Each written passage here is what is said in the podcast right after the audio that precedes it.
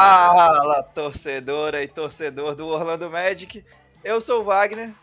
E eu sou o Luiz Fernando Filho. E esse é o episódio número 52 do nosso querido, glorioso e feliz, mais do que nunca, Madcast Brasil. Sejam todos muitíssimo bem-vindos. Luiz Fernando Filho, hoje a gente trouxe um convidado aí que já, já participou outras vezes do nosso programa.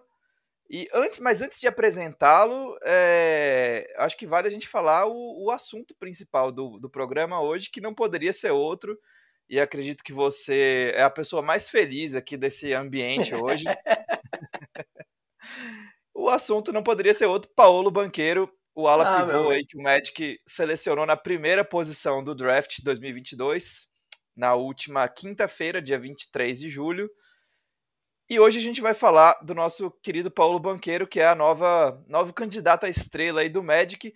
E para conversar com a gente, Luiz, eu vou deixar você apresentar o nosso o nosso querido convidado, Rafael Lamego. Rafael, bem-vindo. Luiz, quem, quem que é o Rafael mesmo, Luiz? Apresenta aí pra gente. Ah, o Rafael é uma das figuras mais importantes aí do Orlando Magic no Brasil.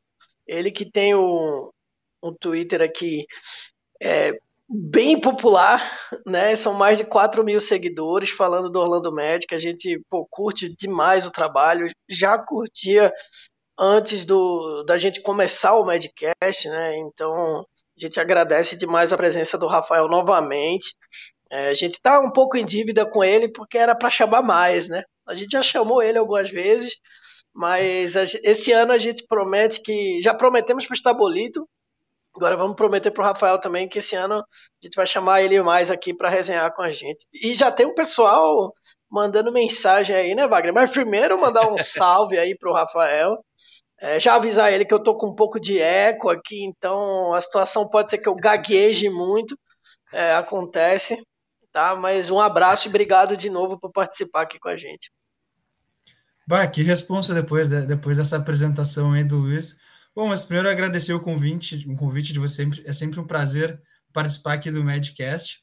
Bom, embora falar de Orlando Magic, né, que é o, é o foco dos, do, das nossas atenções nesse momento, Paulo Bancheiro, todo mundo está muito empolgado com o draft, muito uh, ansioso, eu diria, né, para saber qual que era a escolha. Os últimos dias até as, Uh, as casas de apostas variaram muito, né? O Bancheiro subiu de uma forma absurda e faltando 30 minutos ali o Magic decidiu nele. Então, eu acho que foi um, uns dois dias ali pré-draft bem, bem empolgantes para todo torcedor do, do Orlando Magic, né? Ô Wagner, antes de passar para você, só, só relembrar aqui que em programas passados eu falei que eu botei uma fé no Jabari, né? Postei um pouquinho de dinheiro, tava pagando pouco Perdi dinheiro então e fiquei com medo, tá? Porque eu até mandei uma mensagem pro Wagner no dia, falei, ó, oh, o banqueiro tá pagando quatro reais aqui. Fiquei tentado. Aí eu falei, não vou. Sabe o que eu vou fazer? Eu fui no chat, que tava pagando 23 reais, que eu falei, o Magic vai dar a louca aí, vai pegar o chat para trocar com o KC e eu vou ganhar um dinheiro aqui. Aí, aí não rolou. Então eu perdi duas vezes. Ô eu vou, vou te confidenciar aqui também que eu, eu tinha postado no chat lá atrás, bem lá atrás, muito semanas antes do draft, tava pagando dois para dois e meio para um. É, fiz uma apostinha ali para ver se conseguia um dinheirinho. Mas no fim das contas, o Madcast Brasil é um péssimo indicador de apostas, né? Nós dois erramos. E o Magic selecionou Paulo Banqueiro, então eu queria aproveitar esse gancho aí que o Rafael nos deu. É, eu queria que vocês começassem falando, cara. É, qual foi a primeira reação de vocês quando o Magic anunciou o nome do banqueiro, né? Porque, como, como o Rafael falou, foi uma surpresa, né? A gente não esperava. É, as casas de apostas mudaram ali a, o cenário na noite anterior ao, ao draft, né? Então já tinha alguma senha, mas é aquela coisa, né? A gente nunca sabe o que o Magic vai fazer esse front office aí é, é bom de, de esconder as informações, não vaza. O próprio Adrian Wojnarowski, lá, o, o, jornalista da ESPN, que sempre é, dá spoiler das escolhas do draft, não conseguiu fazer dessa vez, né? Com tanta antecedência. E eu queria, eu queria começar pelo, pelo Rafael. como é que foi o dia do draft para você? Qual foi a sua primeira reação quando você ouviu o nome do banqueiro ali? Ah, acho que a primeira sensação foi uma, uma surpresa mesmo. Eu, eu, acreditava que seria o Jabari, como tu comentou, né, Wagner? Não vaza nada do front office do, do Magic. Até o, o perfil oficial do Orlando Magic Brasil fez uma pesquisa com os influencers, o pessoal que acompanha ali o Orlando Magic, e ninguém no seu palpite falou do banqueiro. Foi a maioria no Jabari e um pessoal no chat. Eu fui no chat, era eu, uma intuição errada minha que eu tinha ali eu achei que a gente poderia ir no chat pelo teto que ele tem. Eu achei que o Magic ia ousar nessa pique. Assim, o chat, eu acho que, não sei se vocês concordam, tem o maior teto e o menor, e o menor piso. Então, realmente, a maior aposta desses, desses três ali, eu achei que o Magic poderia ir no chat para jogar no alto mesmo. Eu acho que a primeira pique tem que uh, ir no jogador com maior teto, mas eles foram na pique mais segura. Fiquei bem satisfeito. Eu estava até falando em off ali com, com o Wagner um pouquinho antes. Eu fiquei satisfeito com qualquer uma de, dos três jogadores. Eu acho que o nível deles é muito parecido. O Magic foi numa pique segura. E entre o banqueiro e o Jabari, eu acho que o, a, o fit do banqueiro é até um pouco melhor no Magic. A gente precisa de um jogador que saiba criar seu próprio arremesso. A questão do Jabari não ter essa questão de, de não ter o handle muito bom, o drible muito bom, me, me preocupava um pouco. Então, fiquei bem satisfeito com o banqueiro. Mas foi uma surpresa, assim. Eu, eu, eu, eu racionalmente eu achava que seria o Jabari, mas no fundo eu queria que fosse o Chat pelo teto dele, mas fiquei bem satisfeito com o banqueiro. Eu acho que vai encaixar muito bem nesse elenco do Magic. É, só para completar, antes de passar para o Luiz, é, eu e o Luiz, a gente participou também dessa ação do perfil oficial e a gente foi de Jabari. Então, nós três aqui erramos, né, feio? É, mas vamos, vamos esclarecer para a nossa audiência por que em off, né? Nossos debates em off, por que fomos em Jabari, né? É verdade. Você, você tinha razão, né, Luiz, no fim das contas. É, eu, eu, eu, eu queria ir gente, no, no, banqueiro. A gente tava divergindo aqui. Eu queria ir no chat e ele no banqueiro. A gente falou, não vamos no Jabari, então que fica no meio termo. e aí acabou que a gente errou. Era melhor ter ido na do Luiz, né? E só para registrar aqui o comentário do Rodrigo, que, que tá sempre acompanhando a gente também. Saudades de informações vazadas no quadro negro, né? Vocês lembram quando o Magic postou a foto lá do, de um argentino, não lembro o nome dele agora, me fugiu. Se alguém souber, comenta aí pra gente é, um, argentino que o Magic estava fazendo um contrato two-way, eu acho. E aí vazou no, no, quadro negro atrás os jogadores que o Magic tinha interesse na free agency, aquela.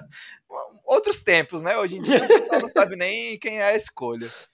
É, mas, Luiz, fala você um pouquinho também, porque você sempre teve essa vontade, mais que tudo uma vontade, né, de, de ter o banqueiro no Magic. Como é que foi o, o dia do draft para você? Como é que foi assistir, acompanhar? E qual foi sua reação quando o nome do banqueiro foi anunciado? Eu acho que o, o, primeiro ponto que a gente pode falar aqui é que foi consenso até nos programas passados que a gente fez que qualquer escolha do Magic, eu acho que a torcida ia gostar. Cada um com a sua proporção, talvez, mas todo mundo ia entender que tinha uma estratégia ali por trás, seja o Jabari, o Chet ou, ou o Paulo.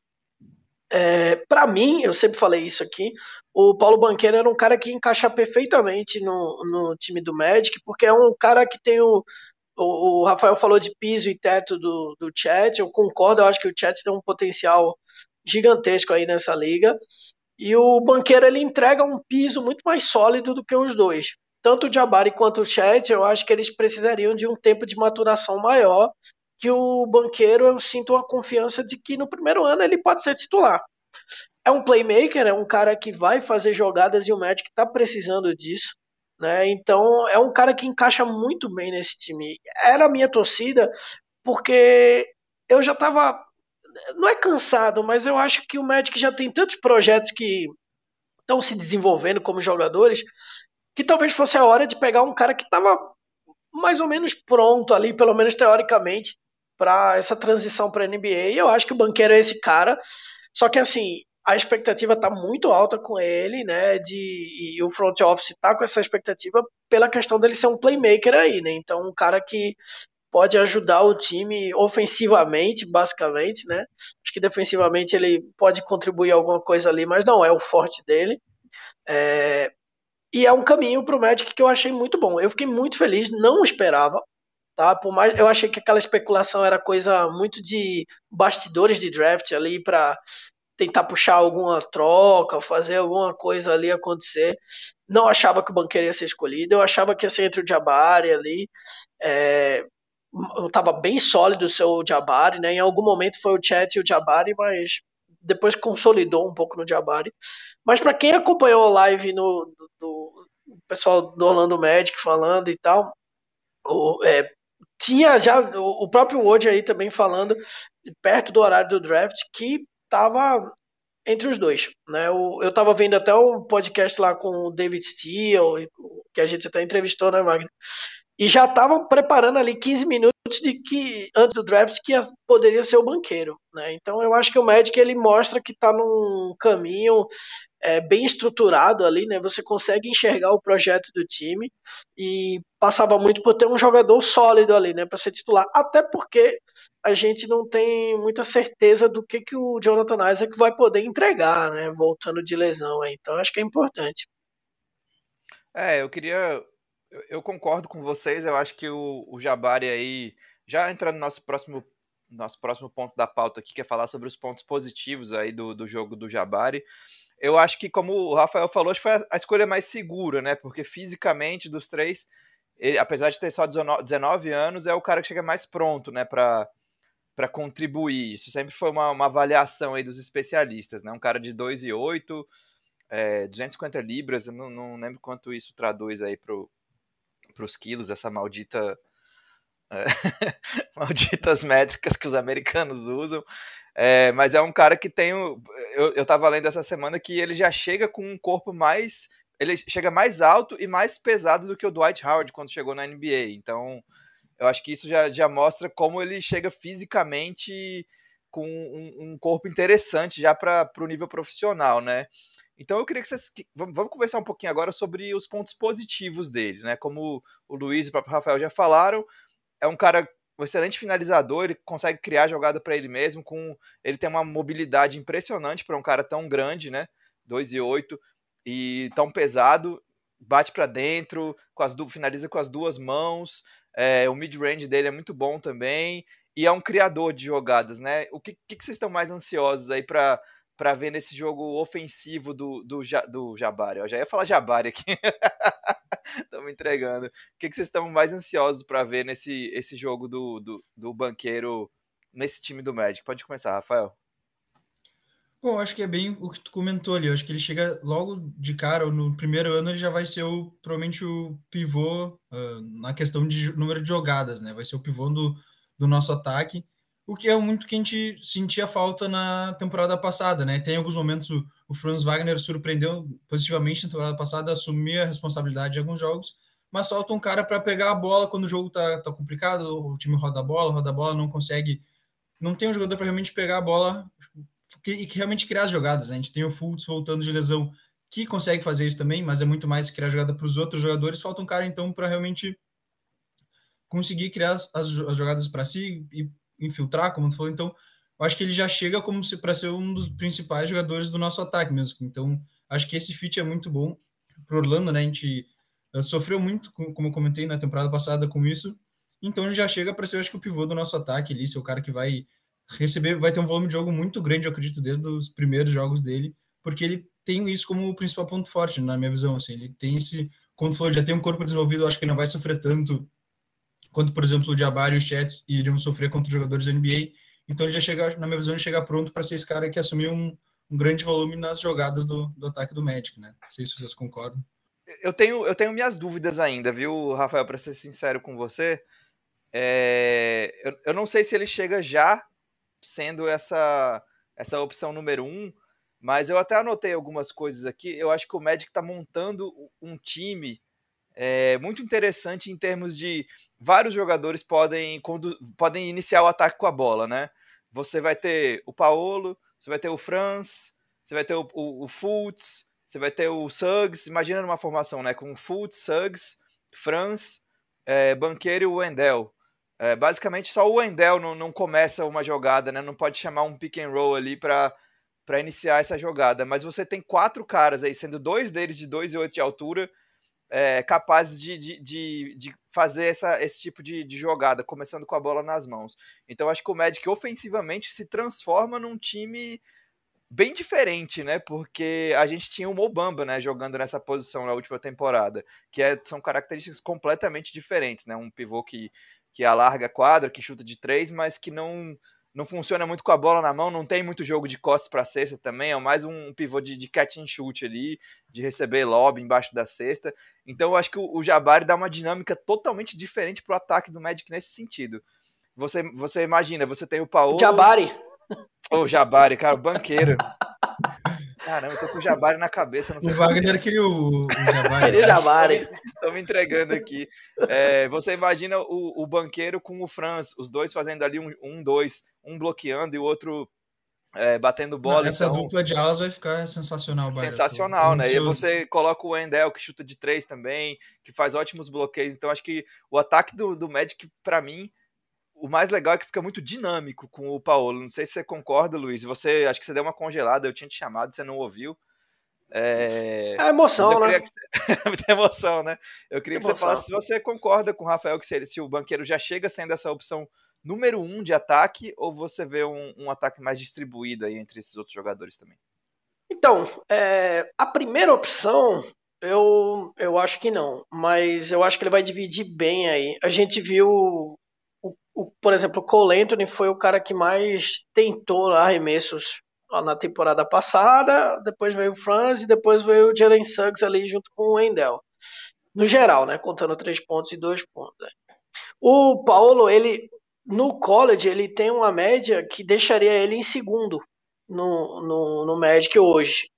Eu não acho que vai ser muito diferente disso, tá? Eu acho que o Paulo vem para ser um cara que vai tentar muito e fazer muita jogada. Então, para mim, o principal ponto do banqueiro é que ele vai dividir o peso com o Franz Wagner de serem os talentos ali do, do time. Né? O Wagner, que surpreendeu ainda na temporada, como foi, né? Não, eu, particularmente, não esperava que ele fosse ter o desempenho que teve. E ficou claro de que ele seria a principal peça ali do ataque em termos de talento. Tendo o Paulo Banqueiro agora, eu acho que divide bem é, até porque a média do, do, Franz, do Franz Wagner é a melhor média se você comparar com o Jalen Suggs e o Cole Anthony. E aí, se você olhar para o do Paulo no college, é uma coisa que bate um pouco com a do Franz. Então, eu acho que esses dois caras vão ser os pilares técnicos aí do time e vai tirar um pouco do peso do Cole Anthony de, às vezes, tentar muito, Forçar, conseguir né? forçar demais, é, tentar mesclar mais o jogo dele e aliviar um pouco pro Jalen Suggs também, porque é um ponto que eu acho que é importante. O Jalen Suggs é, é, um cara que teve uma temporada boa de novato, acho que teve as oscilações normais de novato, mas é um cara que se espera que na segunda temporada ele consiga ter um desempenho melhor. E parte disso é você ter peças ao redor ali, né, do seu time, que faça com que você consiga trabalhar sem a pressão de ser é, o principal ou um dos principais pontuadores do time aí, né.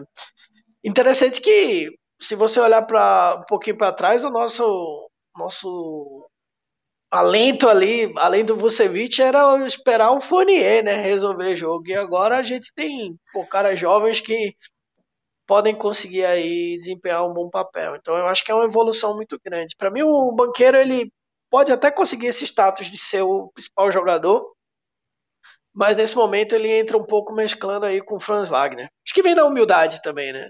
Segurar a onda um pouco. É, mas ao mesmo tempo é a primeira escolha, né? Acho que tem todo um status também para para ele bancar, né? Para ele mostrar que, que ele mereceu ser essa primeira escolha. É, tem um ponto, sem pode querer falar, te interromper, falar. mas já te interrompendo, tem um ponto interessante do Gustavo aqui que ele colocou no, no chat. Eu ia falar no chat. é... Hoje tá mal aqui, né, nós? É ele falou emoção. um ponto interessante, né? ele falou a bola vai ficar muito na mão do banqueiro, é, Suggs e o Franz com, com o Cutters encaixa direitinho com o playmaking dele. É, é, é, muito interessante isso, porque eu acho que vai ser assim também, eu acho que o banqueiro vai ter muito a bola na mão e eu quero ver como que vai ser o trabalho ali, né, junto com o Fultz, junto com o Cole Anthony, de dividir essa posse da bola aí, porque é um cara que quer a bola, né, um talento desse quer a bola o tempo inteiro.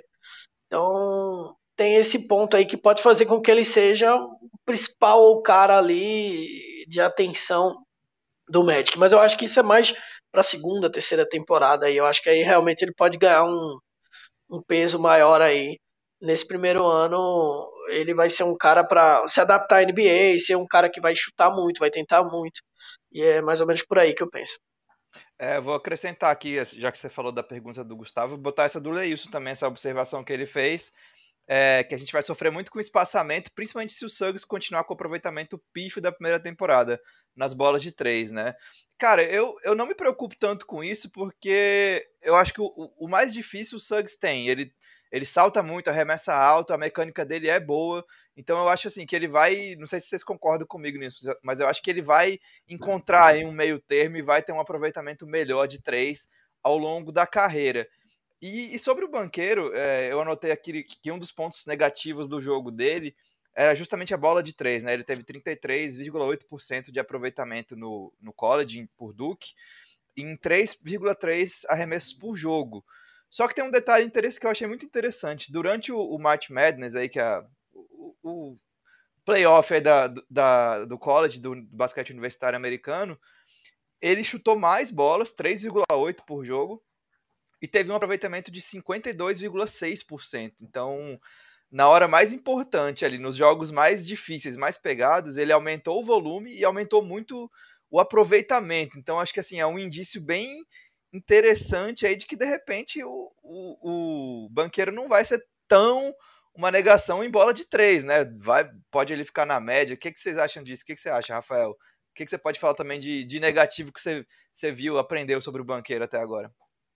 É, eu acho que os pontos negativos neles, pelo que eu vi, pelo que eu li, assim, de análise, era muito questão do três pontos, mas também, como tu comentou, não me preocupo tanto. Acho que ele tem muito a desenvolver nessa área. Ele tem 19 anos, se eu não me engano, então e eu não sabia também desse, dessa melhora dele, então acho que não me preocupa tanto. Acho que falta realmente um especialista de três no Orlando Magic, mas o Franz, temporada passada, mostrou que sabe fazer umas bolinhas de três. O Wendell Carter Jr. está melhorando bastante, cresceu o volume bastante dele na bola de três, então não me preocupo tanto. Acho que uh, vai ser bem dividido, não tem realmente um cara que o espaçamento não vai ser o ideal, mas eu não me preocupo tanto com isso. E outro ponto também que eu acho que é ser um ponto fraco de certa forma dele é a questão da defesa, mas esse ponto eu acho que é o ponto forte de muitos dos outros jogadores do Magic, né? Então, o Markel Fultz defende bem, o Suggs defende bem, o Franz Wagner defendeu muito bem também na temporada passada, e o Wendell Carter Jr. também. Então, acho que a gente consegue dar uma escondida, de certa forma, nesse problema defensivo que ele tem nesse momento. E então acho que esses problemas dele não me preocupam tanto, mas eu acho que são problemas corrigíveis e problemas que a gente consegue esconder, como por exemplo na defesa, assim, tem um monte de jogador na NBA que não é muito bom na defesa, mas o esquema consegue esconder, então não me preocupa também. E a questão de três pontos, eu acho que uh, com os, o próprio Franz deve ter um, um melhorar ainda o aproveitamento nessa temporada, o Suggs vai melhorar. Então acho que falta realmente, acho que é um problema que a gente tem há bastante tempo, né? Ter um cara que seja o especialista de bola de três, que sabe que dá para confiar nele, mas eu acho que uh, no momento que a gente está do, da franquia, do desenvolvimento dos jogadores, não é algo que preocupe, não. Uh, Luiz, o que, que você, você pode falar aí de, desses pontos negativos do banqueiro? Você vê algum ponto que te preocupa ou que nem assim como o Rafael, acho que eu concordo também com o Rafael, acho que não tem nenhum buraco muito grande assim no jogo do banqueiro que você olha e pensa, meu Deus, ele nunca vai melhorar nesse aspecto. E eu acho até que a questão defensiva é uma questão, a gente é, é meio que um, um, chute agora. A gente não sabe é. como ele vai se adaptar ao jogo, né? Ao nível profissional. A gente não sabe. É, o, o Leisso até brincou aqui falando que a defesa dele nem é tão ruim. O negócio é que ele é, era meio preguiçoso no college. Então, você vê algum buraco assim no jogo do banqueiro que te preocupa ou você tá mais animado do que qualquer coisa? Não, eu acho que os pontos negativos aí a gente até falou no programa dele, né? No programa sobre ele. Mas não me preocupa tanto, vai ser um desenvolvimento, sendo muito interessante que a gente até não abordou no, no programa foi o desempenho dele no March Madness, especialmente nessa questão de três pontos. É, que assim, se você for parar para pensar, fazer um, fizer um recorte ali de um período, é, eu até separei aqui, do dia 31 de janeiro até a, o último jogo antes do March Madness, o, que foram, cadê? 2, 4, 6, 8, 10, 12, 14 jogos.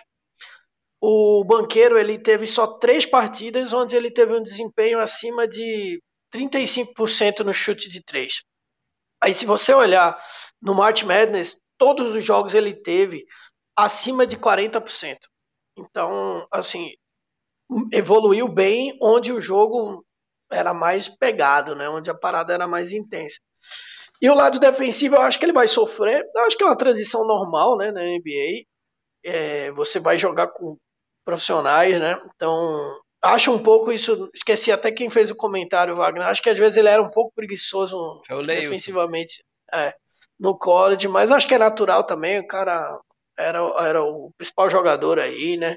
Tem que descansar é, um pouco até... defesa para entregar no ataque, né? É, então, aí eu acho que foi por aí. Mas não me preocupa muito, não. E, e inclusive, diferente do Jabari e do Chad, eu acho que é o cara que eu sinto mais seguro de começar como titular aí. Boa. É, eu, eu, queria trazer agora a conversa para o futuro, né? Falar de, de encaixe, de como é que vocês veem é, o banqueiro encaixando nesse time. A gente recebeu várias perguntas aqui da galera é, que a gente vai, vai falar daqui a pouco. Mas vocês veem o banqueiro como titular desde o primeiro dia. Eu quero trazer para essa discussão justamente o Jonathan Isaac, né, que seria o, principal concorrente dele na posição 4 pela essa posição de titular. Vocês veem alguma chance do banqueiro não ser o titular na posição 4? Vocês acham que o Isaac pode surpreender aí se ele estiver bem fisicamente? Ou a primeira escolha, cara, é titular e não sinto muito o Jonathan Isaac? O que, que você acha, Rafael? Ah, eu acho que ele só não vai ser titular no primeiro jogo da temporada se ele chegar meio baleado, tiver alguma lesão na Summer League, estiver se recuperando, assim, mas se ele chegar 100%, eu acho nenhuma chance dele não, não ser titular. Até porque o Jonathan Isaac tá nem sei quanto tempo, dois anos, acho, sem, sem jogar, então eu acho que o retorno dele vai ser muito lento e muito gradual. Então acho que provavelmente os primeiros jogos, ah, se ele voltar a jogar desde essa temporada, nem sei se vai estar. Tá, espero que esteja pronto, né? Mas vai ser talvez 10, 15 minutinhos ali. Então acho que nesse momento o Jonathan Isaac está atrás da fila do Paulo Banqueiro, tanto pela questão de lesão e até porque pick 1, né? Então chega com uma moral, chega com status acho que hoje o Jonathan Isaac dá uma, dá uma esperada, mesmo que ele esteja super saudável. Você concorda, Luiz? O Gustavo e o Hugo que no, no chat aqui da nossa live falaram que ele é titular desde o primeiro dia, não tem como. Você acha também que ele vem para ser o titular ou você ainda vê alguma chance do Isaac roubar essa, essa posição aí? Eu falei até nos programas passados é, que eu sou meio conservador com isso aí de novato. Eu gosto deles irem entrando com calma nos jogos, né, gradativamente, minutagem e tal. Só que a gente tem uma situação muito complicada no Magic, a gente vê que o Jonathan Isaac ele não passa segurança nenhuma, né? Então, a gente não sabe que Jonathan Isaac, Jonathan Isaac, como o Rafael falou, a gente vai ver no primeiro dia ali, né, de treinos e tal, se ele está pronto, se ele precisa de poucos minutos para começar. É, primeiro ponto, eu acho que o Jonathan Isaac vai ser trocado. Né? Então, aí é uma questão de como que vai ser escalado o Jonathan Isaac para dar uma minutagem para poder pegar alguma coisa em, numa troca né, por ele. É, acho que isso é um ponto importante. Titularidade, eu achava, até comentei no programa passado do Jonathan Isaac começar, mas eu fui convencido por todo mundo de que, que eu estava falando um absurdo, né? Que o cara, primeira escolha geral, não pode ficar no banco para um cara que está dois anos sem jogar. Então, eu acho que os dias de Jonathan Isaac realmente acabaram lá no Magic, mas eu acho que o Jonathan Isaac vai receber uma minutagem boa para essa questão de troca aí do Magic. Acho que isso aí vai acontecer sim. O Leilson colocou aqui: o, Isaac vem para ser o, o, Most Improved Player, Luiz, tenha fé. aí o Thiago zoou aqui logo depois: o Most Injured Player. Esse ele já é, né? o cara que mais se machuca. É, mas eu, eu, eu, concordo com o Luiz aí nesses dois pontos. Eu também vejo o Isaac como uma, uma baita peça para troca aí. Se o Magic, claro, se o Magic conseguir que ele esteja saudável e esteja em quadra jogando basquete de fato, o que é um grande si, né? Já que a gente faz, como o Rafael falou, a gente não vê ele jogar desde a bolha, desde a bolha é, 2020, né? Se eu não me engano. Então são mais de dois anos aí sem jogar. E, cara, como esse cara vai voltar, né? Depois de tanto tempo parado, assim, qual, que tipo de basquete ele vai mostrar, né? Porque na bolha o, o, Luiz lembra, o Rafael também, ele fez alguns jogos muito bons, muito interessantes, assim, em termos de, de intensidade ofensiva que ele não tinha feito ainda no Magic, então foi uma amostra muito pequena, claro, mas foi bem interessante ver um, um Isaac mais agressivo ofensivamente ali naqueles jogos. Porém, isso faz dois, mais de dois anos, né? Então a gente não sabe o que, que vai ter. Mas eu acho que pro Isaac ser trocado, ele precisa jogar também, né? Então, o, eu até que achar o comentário aqui do, do Gustavo também, ele falando de uma coisa que eu achei interessante também. Vai rolar umas lineups com Franz, Paolo e Isaac é, de, de seria um Concordo. pivô, um, um, small ball, não dá para chamar de small ball porque são três caras grandes, né? Mas vocês veem também o Isaac é, jogando nesse papel de, de pivô, um small ball com o Franz e o Paolo, acho que seria interessante também, né? O que, que você acha, Rafael? É, e até pensando na questão de volta de lesão dele, lesão grave de joelho, não sei como é que vai estar tá a questão de mobilidade, agilidade dele, daqui a pouco até ele acabe tendo que virar, de certa forma, um pivô, pelas, daqui a pouco até a limitação do joelho dele, mas eu acho que é, é muito... É, uma, é bem possível, assim, tipo, tentar fazer um small ball, de certa forma, assim, com, os, com esses três, né? O Paulo, o Paulo, o, o Franz e o Isaac, então acho que encaixaria muito bem, todos são todos tem, conseguem marcar ali desde a 3 até, até a 5, Isaac. Então, quando estava quando tava bem, marcava jogador desde armador até pivô. Então, esperamos que se ele voltar, volte nesse nível. E ainda tem o Mobamba para estar tá na brincadeira, né? Não sei se o que vocês acham, se ele vai estar tá aí no Magic mais nessa temporada. Não sei se é um tópico para hoje depois.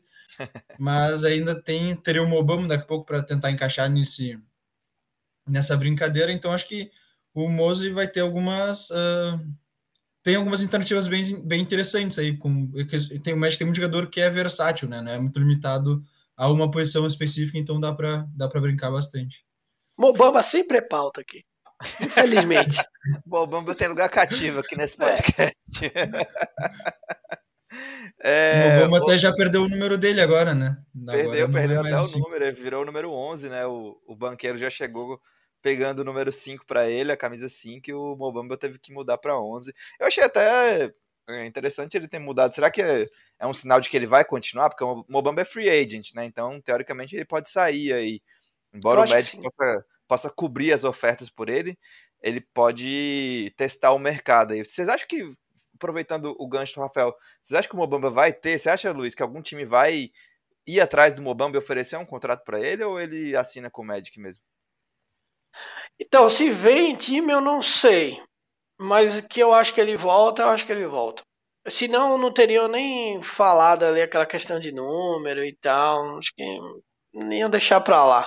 Até porque ia ficar na cara, né? Com o banqueiro trocando a camisa para número colocando a camisa número 5 e sem falar nada do Bamba, todo mundo já ia entender o recado, né? A partir do momento que fala, eu acho que vai terminar voltando aí o Mobamba. Para a alegria de Tabolito, né? Outro grande fã de Mobamba, né? É. Temos dois aqui. Luiz, vamos partir para as perguntas aqui. A gente recebeu bastante ah. perguntas da galera, é, algumas bem legais. Muito. Eu queria começar aqui pela do Magic Nation Brasil, que pergunta se, você, se a gente acha que o banqueiro vem forte para ser o Rookie of the Year. E se fosse para palpitar, essa aqui é legal. Quais médias vocês acham que o Paulo vai ter na temporada? Rafael, vou jogar para você essa bomba aí. tá, acho que ele acho que ele deve começar como principal uh, candidato a Rook of the Year. Eu acho que no Magic ele tem bastante espaço para vai ter volume para produzir, então vai ter bons números. E como a gente comentou, acho que ele é o mais pronto nesse momento do que o Chat e o Jabbar, acho que vão sofrer um pouquinho nessa adaptação, então acho que ele chega como como favorito ali. E de médias, acho que ele vem para 14 pontos, uh, seis rebotes e duas assistências e meia ali, três assistências. Olha aí. E você, Luiz? Ah, eu tô nessa linha aí. Eu vou, eu vou mudar um pouco, já que o Rafael colocou os 14 pontos que eu achava. Eu vou colocar 13, vai. 13 pontos de média, é, 3 assistências por jogo de média e uns 5 pontos muito aí, quase 6 de rebote por jogo. Eu vou ser menos conservador, então, viu? Eu acho que ele vem para vem forte para ser o, o, Rookie of the Year, porque eu acho Sim. que ele vai ter muita bola na mão em Orlando, ele vai ter espaço e tempo para produzir. Eu acho que ele vem aí para uns 18 pontos Caramba, filho. Sete rebotes e meio e três assistências. Eita, nós. Vou, vou anotar aqui, hein, pra gente. Quando acabar a próxima temporada, a gente volta pra quem acertou. e o, o Magic Nation ele faz outra pergunta aqui. Uma pergunta que muita gente fez é, sobre Muito. free agency. Quais movimentações vocês fariam nessa free agency? Tanto possíveis trocas e contratações, para melhorar ainda mais o elenco. Mas Só... eu, queria, eu, queria, adaptar essa pergunta, na verdade. Vocês Isso. fariam alguma movimentação nessa free agency? Se sim, o que, que, o que, que vocês buscariam? Pode começar, Luiz. Só, só para acrescentar, que foi a, essa pergunta do Magic Nation Brasil, foi a mesma do José Celso e do nosso querido Rica Della Torre aí, e do Sam também, né? Então, todo mundo meio que perguntou sobre free agency aí. Eu esqueci sua pergunta, Wagner. Ah, se, fa se faria, né? se faria alguma coisa na frente. Eu faria, é. tá? O quê? É, eu não vou ficar Bola de ilusão aqui mais do Zé Clavini, certo? Porque não é uma realidade. É, era um sonho que eu queria, mas não vai rolar. É, e também não vou entrar muito na onda do Oladipo aí, que o coração bate forte, mas não sei se ele viria. É, e não sei se o Magic estava afim de pagar caro ou alguma coisa para ter o Oladipo. Eu queria muito, tá? Porque aí eu queria muito ele de titular aí, o Suggs vindo do banco, desenvolvendo com calma, um contrato não tão longo para o Oladipo. Acho que seria legal. Mas eu separei alguns nomes aqui dentro da realidade do Magic. Se a galera quiser colocar nos comentários aí também outros, outros caras. Mas eu vou falar numa ordem de interesse meu aí, tá? É, primeiro, o nosso queridíssimo Dante Di Vincenzo, para fazer uma dupla com Paolo Banqueiro e a gente se divertir muito. Acho que é um jogador. Inter... É.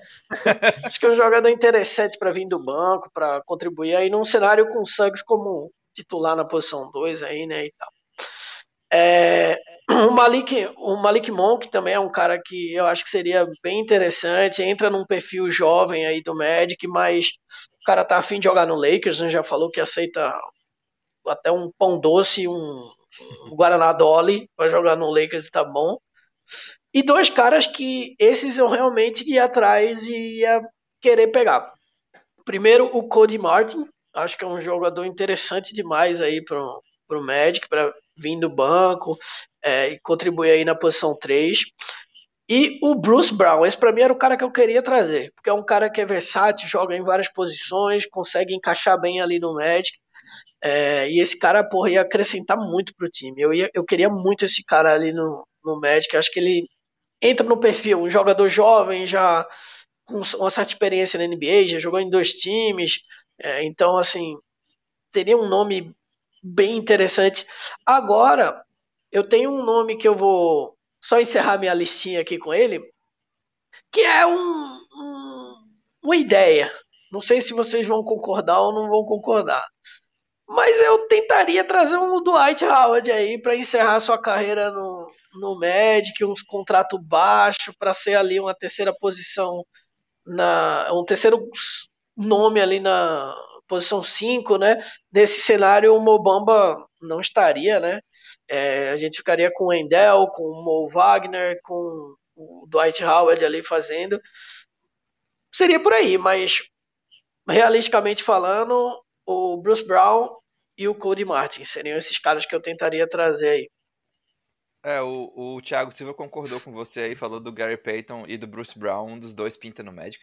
Acho que seria, seriam ótimas é, adições aí.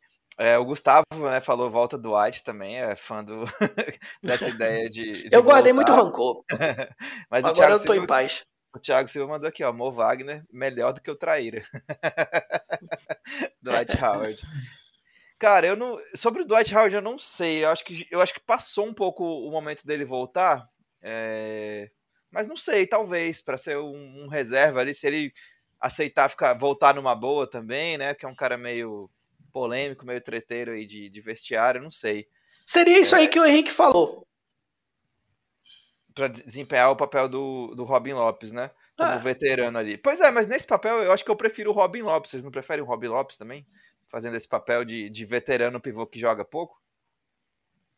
Ah, eu gostaria de ver o Dwight encerrando carreira no Magic, então se o Mobamba não ficasse, eu tentaria um contrato baixo para ele, jogar mais uma temporadinha no Magic, eu, eu aceitaria de volta, não guardo tanto rancor, até não peguei tanto a época dele, então pode ser ah, por isso filho. que eu não, não tenha tanto rancor, né? Mas eu hoje em dia aceitaria a volta dele, acho que seria, seria interessante, sim. E o Oladipo? Quero, eu queria saber o que a galera acha do Oladipo voltar também. Ah, o Oladipo eu não quero, cara. É bichado demais, se machuca demais. Já basta Jonathan Isaac. Não sei se o Rafael concorda comigo nessa aí. Ah, eu, eu aceitaria um contrato de um ano baixo, não daria um contrato longo, um contrato alto para ele. Eu acho que, como o Wagner falou, bichado, estamos bem de, de Jonathan Isaac, então só se fosse quase um contrato de produtividade que a gente tem aqui no futebol, porque não investiria alto nele, não. É, ainda teve, uma, teve uma, um outro porém aqui que o, o Thiago levantou. Depois que foi pro Hit, morreu pra mim. Rivalidade, né? Amigo? Então, é. E o Shaquille O'Neal? Então é melhor não comprar o, o Magic, então, Tá querendo comprar o Magic? Olha o spoiler. O cara foi campeão, mano. É porque tem uma pergunta sobre isso. Só para fechar essa parte das free agents, eu queria trazer aqui um nome que o Leilson é, apontou aqui nos comentários, que é o Joe Ingles. E, e eu, eu, eu para mim, cara, eu acho que não é o momento do Magic fazer uma grande movimentação ainda. É, foi especulado, eu tava conversando com o Lucas Davi também, ele tava fazendo um cenário de troca que o Donovan Mitchell ia pro Magic agora, assim, e aí, pô, claro, seria sensacional, os próprios Zach Lavine que o, o Luiz levantou, mas eu acho que a, o momento não é esse ainda, do Magic dar esse, esse tiro para tentar subir de patamar. Eu acho que é uma temporada ainda para ver a evolução de alguns caras, como Cole Anthony, Jalen Suggs, para ver como o próprio banqueiro vai, vai se adaptar à NBA. O Wendell é muito novo ainda também. O que, que vai ser do Jonathan Isaac? Então, acho que vai ser. É uma temporada que, que dá para brigar por coisas maiores, né? Já que a gente foi dos piores times na última temporada. Mas eu acho que ainda não é o momento de dar o salto. É, então eu, eu, vejo o John Ingles, por exemplo, como um ótimo nome para ser uma presença veterana ali, um cara que já jogou bastante playoff, é, que tem um bom arremesso de três. Acho que seria um bom veterano aí. Vocês acham que seria uma boa? Ou vocês acham que seria algum outro cara para exercer esse papel? Ah, eu iria nessa linha também. Um veterano com um bom chute de três, joga ali na dois. Eu acho que tem a questão do Terence Ross também, a gente não sabe se ele vai ficar, vai ser trocado. Então acho que é interessante tem que ter essa presença de um veterano, até porque o, o, o elenco é muito jovem. Mas eu admito que o único que eu tentaria esse, esse tiro mais longo agora seria o Donovan Mitchell. Eu acho que ia cair muito bem no Orlando Magic, um cara que uh, ia trazer uma uma luz de certa forma, assim, uma é um cara que tem uh, chama os olhos, eu diria assim, na, na, liga, então ia chamar um pouco de mídia para Orlando. E eu acho que uh, ele tem um encaixa no elenco de certa forma, ele tem seus problemas, é meio peladeiro de certa forma, não marca nada mas eu acho que eu seria um cara que nesse momento eu, vale a pena dar esse, esse tiro mais longo, mas fora ele eu acho que tem que ser mais ou menos esse perfil mesmo, um jogador, um veterano que tenha um especialista em bola de três, que, com essa presença mais uh, passar uma experiência para a gurizada uh, e acompanhar, e não atrapalhe o desenvolvimento deles, né? Então eu acho que é, esse é o principal, tem que focar neles, mas o único que eu tentaria seria o Donovan Mitchell. Tem um ponto importante também, né? É que um contrato pesado, assim, para um Donovan Mitchell, que seja um Lavine, ele, claro, um, um, contrato máximo é um é uma coisa que você tem que mexer ali no, na folha salarial do time, entender um pouco. Mas o Magic tem um certo conforto nessa situação, em termos de que o Franz Wagner é, só vai pensar em renovação de contrato em 2025, 2026, o Jalen Suggs também. É, então tem o Cole Anthony aí que tem até a temporada 2023-2024 para renovar, mas, por exemplo, um Chumokik, um RJ Hampton, né, um, o próprio Markel Fultz, tem aí seus contratos aí até. Tem um do... contrato ótimo também, né? É, tem, tem até 2023, 2024 aí só de contrato, então dá para ajustar, entendeu? Dá para fazer alguma coisa aí, porque os grandes contratos que o Magic tem em termos de tempo é o do Wendell e do Jonathan Isaac, né? Assim, Claro, tem o do Jalen Suggs e o Franz, mas são contratos mais baixos, mas contratos significativos aí são dos dois. Então o Magic tem um, uma situação boa de cap aí para mexer. E o Donovan Mitchell chegando aí é para mudar o patamar do Magic para ser um time de brigar na, no, no leste pesadamente, né? Ah, com certeza. Eu só, eu só acho que eu não faria agora porque é, eu acho que o, o, caminho do Magic, como, como sempre foi quando o time teve sucesso, é encontrar essa estrela via draft. Então, eu acho que o, a grande aposta agora é o banqueiro ser esse cara daqui a alguns daqui dois, três, quatro anos, e aí de repente ele sim demandar esse contrato máximo, né? Então eu acho que tem que equilibrar essa, essa conta aí. Se você der um contrato máximo pro Donovan Mitchell agora, o que, que você vai fazer com um banqueiro ou um Suggs, se um Suggs evoluir, ou o próprio Colentro, enfim. Tem algumas apostas aí. Então, acho que, que o Magic tem que equilibrar essa, essa conta aí antes de apostar em alguém. E eu acho que agora o, o Magic ainda não é atrativo para um cara como Donovan Mitchell é, ou um cara como Zach Lavine. Então, acho que faz parte do processo de, de crescimento da equipe ficar atrativo para esses caras em um, dois, três anos, talvez. É, próximas perguntas aqui, eu vou começar com o Rafael, que foi do o Splash Brothers, nosso amigo Gui e o, nossos amigos Gui e Léo, e o TH Celtics também, que é uma, um perfil lá que a gente acompanha no, no Twitter, eles perguntaram da nossa expectativa com o Magic nessa temporada. O que que, que, que a gente acha que pode acontecer, qual o teto dessa equipe para a próxima temporada é, e o objetivo. O que, que vocês estão vendo aí? O que, que o Magic pode fazer? O que, que vocês querem que o Magic brigue nessa temporada? Rafael, eu acho que dá para dar uma bliscada num play-in ali. Eu acho que eu estava até pensando hoje mais cedo no número de vitórias, pensar em umas 35 vitórias, 36 ali. Acho que esse número é viável, mas acho que o foco mesmo é a questão do desenvolvimento do, do Franz, do Paulo. Então acho que o principal mesmo é o, o desenvolvimento deles, mas acho que dá para beliscar um play-in ali, daqui a pouco ficar em nono, conseguir duas vitórias e ir para os playoffs. Então acho que dá para dá para sonhar assim com uma possível aparição nos playoffs. Acho que não é sonhar muito, acho que o, a evolução do time na temporada passada foi bem grande. Então acho que. É, até falaram, olha, não tancar já, já tá de bom tamanho. Pô, pelo amor é, de Deus. Chega de tanque, pelo amor de Deus.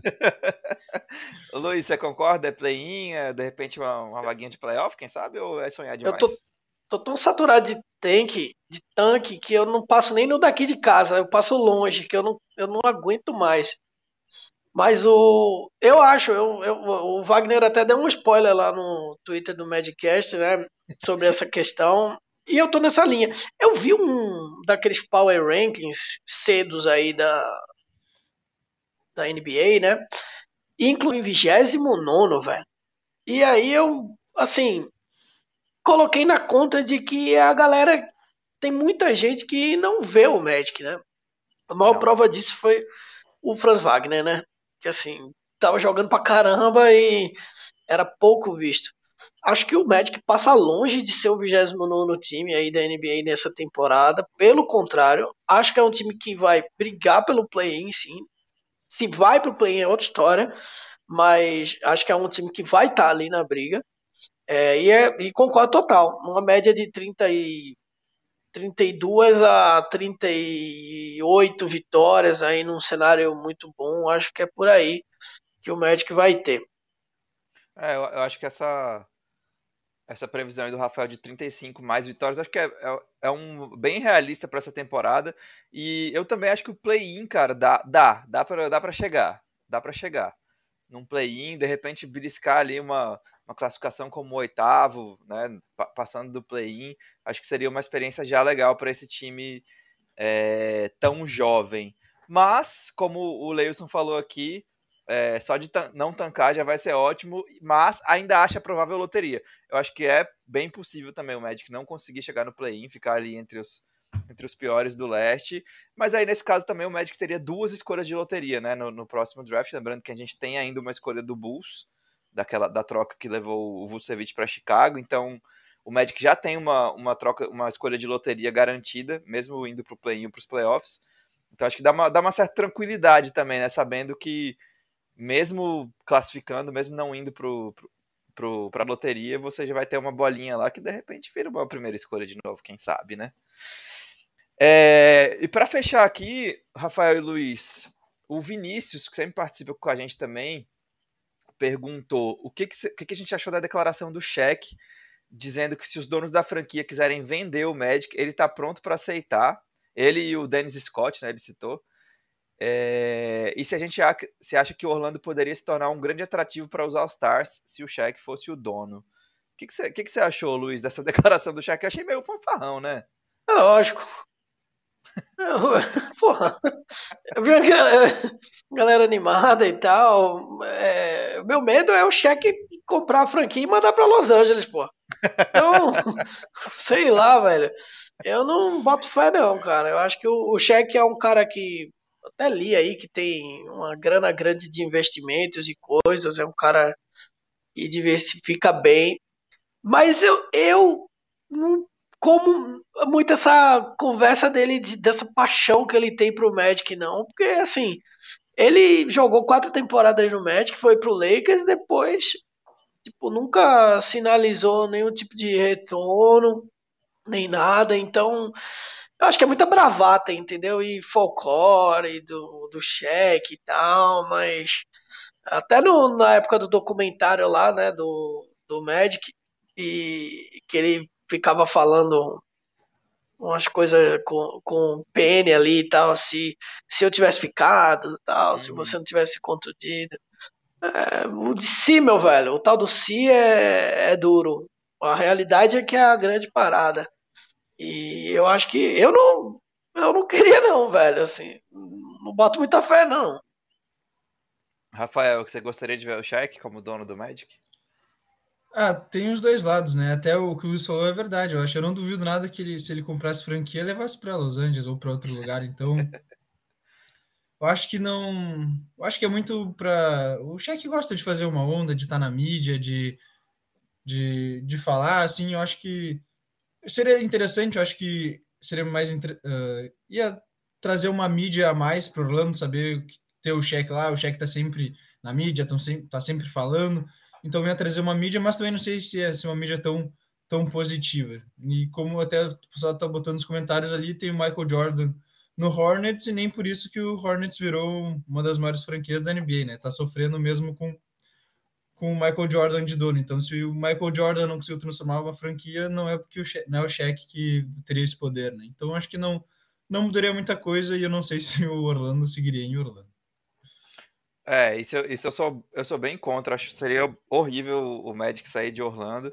E embora eu tenha eu tenha algumas questões com a família DeVos, né, por questões fora do basquete aí, eu acho que eles são bem polêmicos em outras questões. É, cara, eu fiquei meio assim, pô, seria uma aventura, mas seria legal também, vai, o Shaq ser dono do Magic. Eu acho que seria interessante, o, principalmente na questão midiática aí que o, é. o, Rafael falou, porque o Magic é um mercado pequeno, né, e esse seria um jeito de talvez mudar essa um pouco essa percepção, de repente atrair mais jogadores, como o Vinícius perguntou aí. Mas eu acho que é, é como eu falei aqui antes, eu acho que é mais bravata de, do que qualquer coisa. Acho que o Shaq nem faria uma proposta aí, caso o Magic fosse vendido pela família DeVos. Seria o nosso fenômeno. Fazer a SAF do Magic, né? É, a SAF. ah, velho. Bom, é isso, galera. Episódio 52 aqui do nosso Madcast Brasil vai ficando por aqui. Vocês querem falar alguma saideira aí sobre Paulo Banqueiro, que foi nosso principal assunto aí? Vocês estão animados com o Paulo Banqueiro? Vamos encerrar o, o, o programa falando sobre, sobre isso. Vocês estão animados com o Paulo Banqueiro? Eu não vou nem falar nada, vou deixar que o Rafael fale aí. E... Você a gente já eu... sabe, Luiz. é. Ah, eu tô animado sim. Eu acho que o Magic formou um, um quinteto muito interessante, muito jovem, muito promissor. Aí já não vejo a hora de ver Fultz, Suggs, Wagner, Banqueiro e Wendell Carter Jr. jogando juntos ali. Eu acho que tem tudo para dar certo. Acho que eles vão evoluir muito juntos. E eu também estou curioso para ver muitos outros jogadores. Eu quero ver muito essa temporada do Match. Eu acho que temporada passada foi meio que uma temporada para a gente passar esse sofrer, mas por algo que deu, deu certo, né? Então, finalmente surgiu a, a pick 1 pra gente. Eu acho que agora vai ser uma temporada bem, bem divertida, vai ter muitos ah, vai, vai ser muito interessante. A temporada passada já teve uns jogos muito divertidos, né? Então, um tempo atrás o, o jogo do Magic era chato, cansativo um pouco, e agora a gurizada ali é tem um jogo dinâmico, cheio de highlights, então acho que eu tô bem animado para ver o Banqueiro, ver toda principalmente o Banqueiro e o, e o Franz Wagner jogando junto, acho que vai ser sensacional. Eu vou acrescentar um nome aí que eu tô bem ansioso para ver na segunda temporada, que é Jalen Suggs. Ele teve uma temporada bem difícil, teve umas lesões aí que atrapalharam. É, o chute de três ele não encontrou né, nessa primeira temporada, mas eu acho que tem potencial demais ali para ser um cara, uma, uma estrela, um All-Star aí no futuro. Então eu tô bem ansioso para assistir Jalen Suggs também nessa segunda temporada e como ele vai entrar nessa mistura, né? Porque é um, é um, cara que joga muito também sem a bola, muito atlético, né? Se mexe bem sem a bola, então acho que tem, tem tudo para casar bem com o nosso amigo Paulo Banqueiro. Não vou falar mais de Abari Smith, já errei muito nesse episódio, né? Então, Paulo Banqueiro, nossa nova estrela. E eu, só, só para fechar, eu tô muito ansioso pro Franz Wagner. Quero ver que Franz é. Wagner a gente vai ver essa temporada. Cara que, pô, estourou na primeira aí. Vamos ver se nessa segunda ele segue numa evolução de ser o principal talento aí do Magic. É, é, bem animador, né? Você vê um time montado assim. Eu acho que a torcida do Magic não é tão acostumada a ver grandes elencos assim montados. São coisas sazonais ali que acontecem, mas geralmente quando consegue são times competitivos ali para brigar e chegar em finais e tal. Acho que é, é um caminho bem promissor aí do Magic. E agradecer, Wagner, antes de passar para você, agradecer a galera no chat aí que pô, chat mandou muita mensagem pra gente. O chat Homegreen aqui da gente. Muita mensagem, foi muito legal. E agradecer ao Rafael novamente, né, pela participação. Antes eu queria ver dois nomes com vocês que vocês acham que se eles vão ter tempo de quadra esse ano. Uh, Shumokiki e RJ Hamilton. O que, que vai ser deles? Vão ficar fundo de banco? Tem esperança ainda neles? Ou, ou agora é só estão esperando uma troca para seguir a sua carreira? Eu acho que são candidatos a, a peças de complementares de troca aí, viu? Tanto o Hamilton quanto o Okiki. É, eu acho que numa rotação aí com nove jogadores, cara, eu vejo eles jogando, sei lá, 12, 15 minutos, talvez. E aí também não sei se é interessante para eles nesse ponto da carreira, né, ter esse tipo de papel, mas também onde eles vão ter um papel mais um papel maior, né, com, com mais minutos de quadra. Então, eu, eu vejo eles como dois potenciais aí fillers numa troca. O que, que você acha, Luiz? Também, também. Acho que vai azedar pro Stumo Kick bastante em questão de tempo e pro AJ Hampton eu estava animado temporada passada para ver o que, que ele poderia trazer e assim ele não conseguiu pegar um ritmo de evolução, né? Então eu acho que eventualmente pode sobrar para ele também. Mas ao mesmo tempo são dois caras muito novos ainda, né? Então, é. assim, vai que eles têm uma terceira temporada aí de, de, de estouro e, e, conseguem ganhar o espaço e, enfim, jogar bem. Tudo eu acho nesse elenco aí. Eu acho, Wagner e Rafael, inclusive, que o Timo Kik, ele é um cara que, se não for no Magic, ele vai ter um, uma carreira tranquila ali na NBA é, de contribuições aí. Acho que é um cara que, a depender do time que vá, ele vai conseguir contribuir mais aí do que está fazendo no Magic. E acho que vai ser legal de ver. É isso. Rafael, dá uma. Faz o seu merchan aí. É, vende seu peixe para encerrar nosso, nosso episódio 52. Bom, então, novamente, agradecer o convite de vocês. Estou sempre disponível quando quiserem trocar mais uma, uma ideia sobre Orlando Magic, que vocês me acham ali no arroba Brasil Underline Orlando, no Brasil Underline Orlando ali no Twitter. Eu não estou tão ativo mais agora nessa, nessa época do ano, mas agora com Summer League chegando, temporada se encaminhando para a volta, vou estar direto ali, trocando ideia com o pessoal e estou bem ansioso para voltar a ver o nosso Orlando Magic em quadro com esse com a adição agora de Paulo Bancheiro, acho que vai ser, vai ser bem divertido. Boa, bem lembrado, é, Rafael. Summer League começa dia 7 de julho. O primeiro jogo é do Orlando Magic, inclusive. É, eu tô tentando lembrar contra quem que é aqui, cara. Puta merda. Você lembra, Luiz, contra quem que é? Contra Não. Houston? Vou ver agora. É, eu vou ver, tô vendo aqui o e calendário ban Bancheiro contra Jabari, então, já? Exatamente, dia 7 de julho, 7 horas. É, não, 10 horas na, na hora dos Estados Unidos, então 11 da noite aqui para nós. teremos Houston e Orlando pela Summer League, primeiro jogo da Summer League, já colocando aí a escolha 1 e a escolha 3 frente a frente. Então já anotem seus calendários aí, que é um. A Summer League é aquele negócio, né? A gente fica muito ansioso, mas quando começa, vira uma pelada tão ruim é. de assistir que vale para assistir os caras, né? As principais escolhas, aí ver os minutos do banqueiro, os primeiros lances dele com a camisa do Magic, mas quando chega no final do jogo, meu amigo, é aquele desespero, porque é uma pelada brava. Mas fica a dica aí, dia 7 de julho. Começa a Summer League em Las Vegas e o Magic enfrenta o Houston Rockets de Jabari Smith. Luiz, Rafael, mais uma vez, obrigado. É, episódio 52 do nosso querido Madcast Brasil vai ficando por aqui. Valeu a todo mundo que participou aí, o Gustavo, Leilson, Thiago, é, o Rodolfo que entrou agora no final, enfim, todo mundo que, que interagiu com a gente aqui, obrigado, voltem sempre, isso é muito legal pro, pro programa, acrescenta demais, é, é bom demais ver vocês participando. E o episódio 52 fica por aqui. Até a próxima. Go Magic!